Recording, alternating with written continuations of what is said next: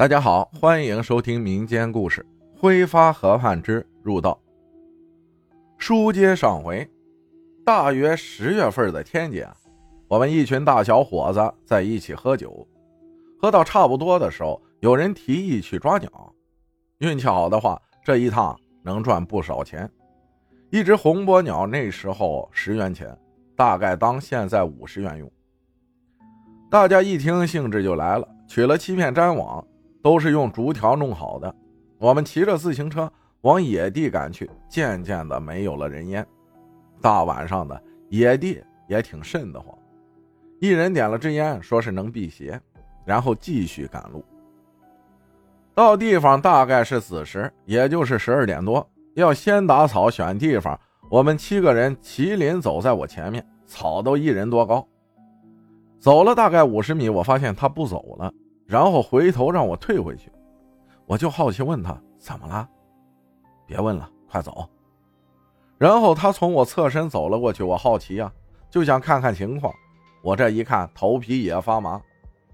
这是走人坟头上去了，关键的是墓碑上还有照片，一年轻女子。这大晚上的，我也转头往回走，后面几个也跟我一样要去看看也就算了，有一小子胆子还小。大叫一声就跑，这一下这一群人就乱套了，各跑各的。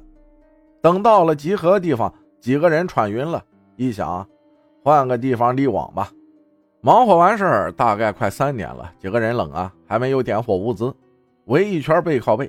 麒麟就说：“以前他父亲跟他一个发小，跟刚才情况也差不多。他父亲在前面打草。”然后脑袋撞上什么东西了，这一抬头，头发根都炸起来了。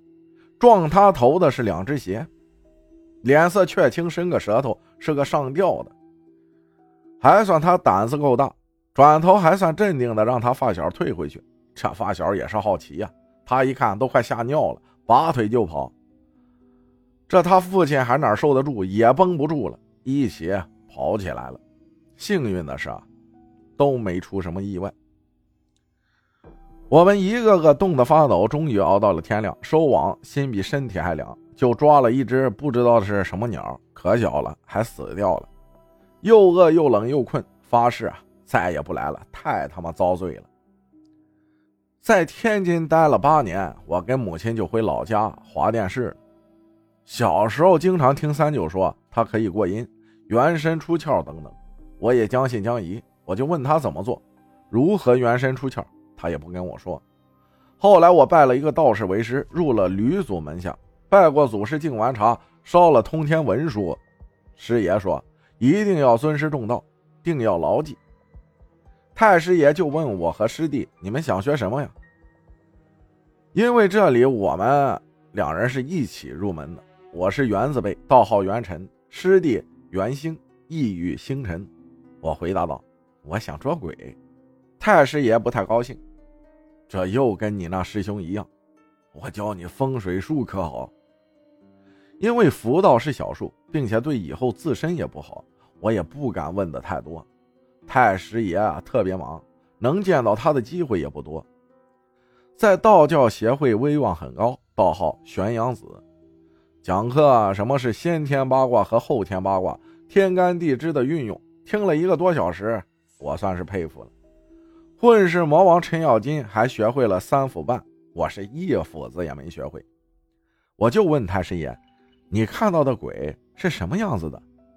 他说：“就是一团气体。”问多了他就不回答了，我就识趣啊，也就不问了。师傅跟我说，前段时间县医院诈尸了，把你太师爷请去了。当时医生跟小护士吓屁了，你太师爷那叫一个狠，拿起桃木剑顶住下巴。另一手拿起一个板砖，砖上贴了一道镇尸符，一砖就给拍倒了。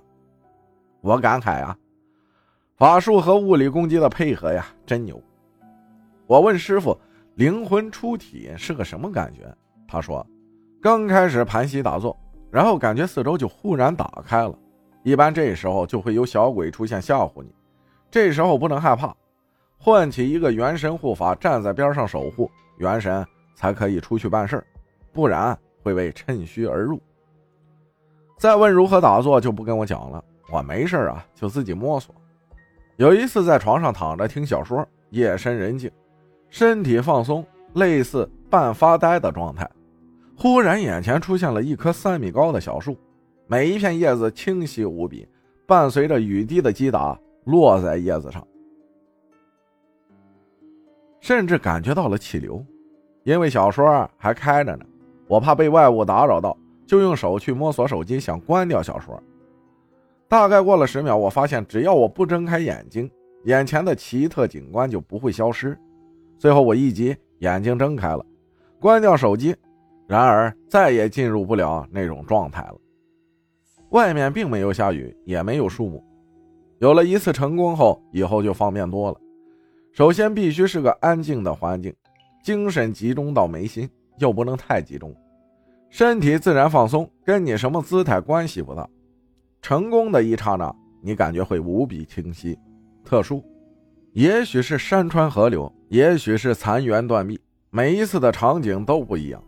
刚开始的时候无法控制身体，只能观看；后来微微动下手臂，随之起身，就能操控元神了。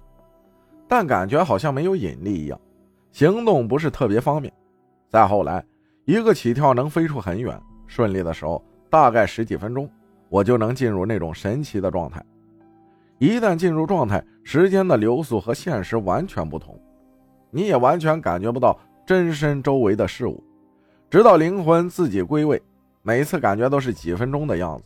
后来发现这样做很伤身体，就很少那么玩了。